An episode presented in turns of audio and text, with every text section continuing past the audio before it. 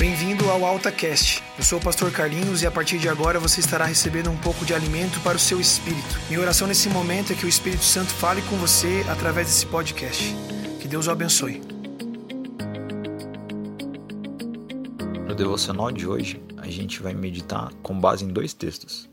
O primeiro em 1 Pedro, no capítulo 1, do versículo 14 ao 16.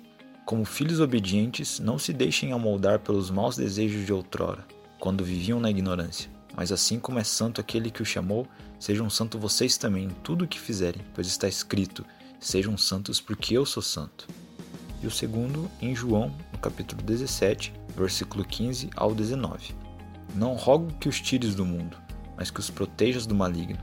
Eles não são do mundo como eu também não sou. Santifica-os na verdade. A tua palavra é a verdade. Assim como me enviaste ao mundo, eu os enviei ao mundo. Em favor deles eu me santifico, para que também eles sejam santificados pela verdade. Um dos chamados de todo cristão é para ser santo. Santidade é um termo que pode ser entendido como alguém separado. Quando a gente observa as palavras de Jesus na sua oração de intercessão, a gente pode ver que ele deixa claro que a separação ela não era física, mas espiritual. Embora a gente esteja no mundo, não somos daqui. O mundo tem as suas regras próprias de conduta que não são compatíveis com a vontade de Deus. A oração de Jesus é que nós fôssemos protegidos do maligno enquanto estamos no mundo. Ele também nos mostra que somos santificados pela palavra e nós precisamos da palavra de Deus para que conheçamos a verdade. É lá que nós encontramos um guia de como ter um viver santo e agradável a Deus. A Escritura nos desafia a sermos santos em tudo o que a gente fizer.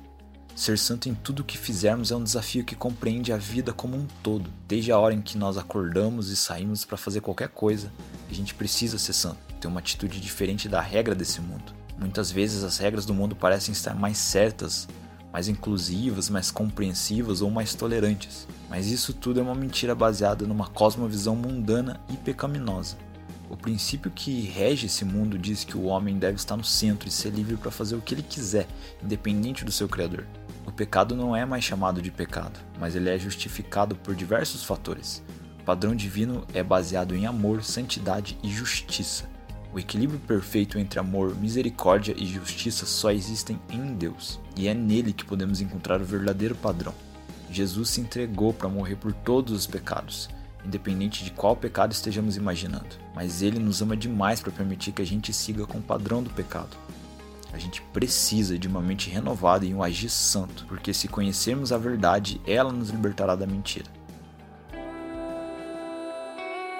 Você já compreendeu que nosso espírito está justificado, pronto para se relacionar com Deus, mas as nossas atitudes precisam ser refinadas a cada dia.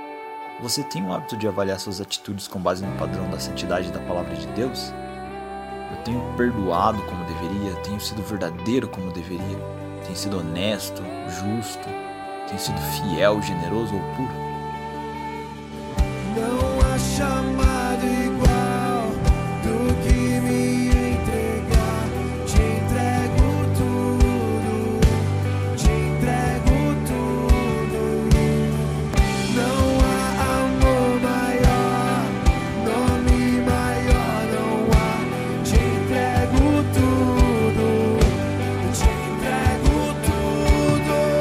você está escutando esse AltaCast em nosso site ou através do SoundCloud, não esqueça que você pode escutar também pelo nosso aplicativo, disponível na sua loja de aplicativos. Confere lá.